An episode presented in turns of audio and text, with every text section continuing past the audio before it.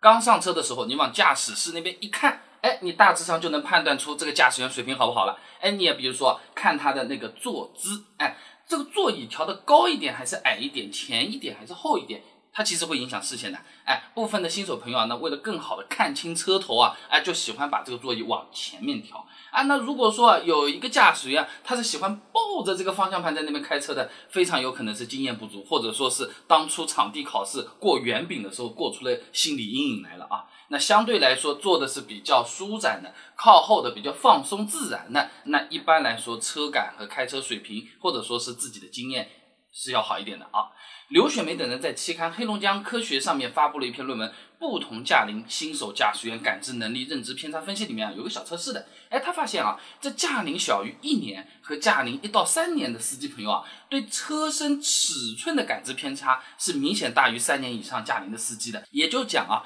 这驾龄越短，对这个车子车头到底有多长？右边这边到底有多宽？后面那个屁股什么时候会撞上的这种把握啊，就越加的是不准了。还有一点啊，呃，就是司机他会不会提醒车上的成员啊去系这个安全带，也能看出这个驾驶员负不负责，对吧？那目前来讲，前排我们现在不需要讲了，基本上都自觉系上。哎，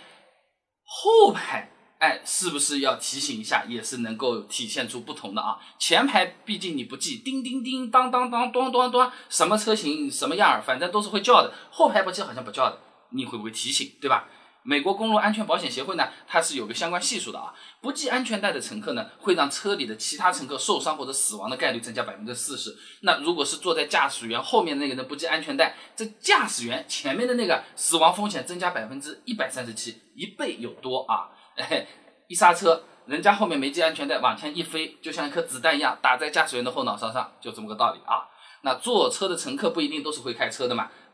我们开车的总应该是要知道这个事情的，提醒一下后排也要系安全带，部分地方有可能还算违法啊。那车子开起来之后啊，判断这个驾驶员水平高低呢，就看他对油门刹车的控制能力了啊。上海交通大学的张梦航有篇硕士论文找来分享给你听听啊。那基于实车仿真的不同风险等级下新手驾驶人跟车行为研究里面说啊，哎，他呢是对这个新手驾驶员做了个仿真测试啊，发现这个新手驾驶员他对速度车距的把握相对会比较差。那观察到前方有车辆减速。靠边或者是低速行驶之后啊，哎，前段的刹车力它是不足不够的，或者说是很晚才开始刹车的啊，那这些其实都是会增加开车时候的危险度，或者说是影响我们的乘坐体验的啊。那么周生培等人在期刊《暨南大学学报》上面也发了篇论文，基于驾驶舒适度的刹车策略上面有讲到啊，在加速度的值比较大的时候呢，制动性能是好，舒适性当然也就差；加速度的值比较小，制动性能差，那么舒适度相对也就会更好一点啊。那如果开车的时候经常就是大油门大刹车的，整个车子就是前后在那边晃的，是不是？你把轿车做出了那种卡车的那种感觉，那肯定是很难受的。那基本上诶也不像是一个老司机，对吧？那比较有经验的驾驶员呢？一开始该要用力的时候呢，的确是很果断的踩下去的。等差不多慢到你要的速度，甚至是快要停下来的时候呢，是会把这个车子的刹车稍微轻轻抬那么一点点的啊。土话叫做快要刹停的时候收一下，就不会嗯啊咯这么停一下的这种感觉了。这个哎，商务驾驶员在考试和培训的时候就是要练的啊。那么对刹车油门的控制，还是要看会不会防御性驾驶，不是打架啊。平常开车上路的，难免会碰到别人有攻击性的驾驶行为，什么不打转向灯，哗一把就直接过来了，是不是？呃，电瓶车啦啦啦啦啦，直接中间马路中间掉头，怎么感觉我像是你想行驶的？什么情况都有，是吧？哎，这这个时候就看我们的处理能力了啊。西南交通大学范双双有篇硕士论文找来分享给你听一下啊。这基于计划行为理论的防御性驾驶行为分析及模型构建上面讲啊。这防御性驾驶呢有两点，一呢是不主动引发交通事故，第二个呢是在别人犯错的时候能及时发现并宽容对待，提前采取措施进行规避，哎，确保不出现被动性的交通事故，哎，这个就是怎么说呢，就是。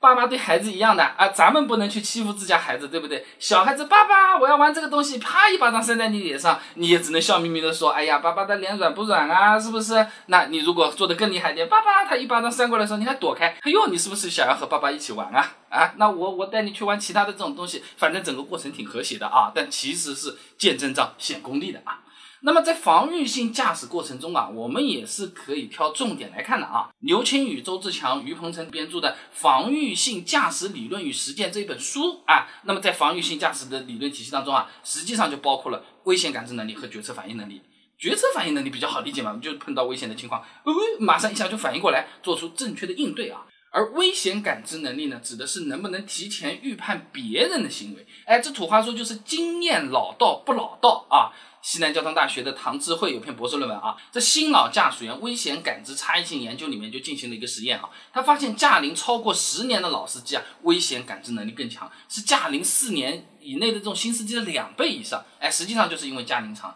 见过的情况多，经验也就老道。你比如说啊，提前在斑马线前面减个速，提前在弯道，哎，先把刹车踩好了再转弯，哎，在快速路上碰到这种匝道又并在一起的路啊，提前我先看看有没有其他车子要过来，越早辨别可能存在的危险，哎，就有更大的几率避免事故啊。那么总的来讲，坐别人的车子啊，你可以先看一下这个驾驶员他的座椅和他的坐姿。哎，然后看看它的安全观念，等到上路再开的时候呢，可以通过油门、刹车等等的这种控制能力，哎，和别的车子相处，哎，来判断这个驾驶员的开车水平。而且开车水平越好的人，出现紧急避险的概率啊是越低的，哎，消失于无形之中。哎，一旦需要紧急避险的时候呢，也是果断准确的啊。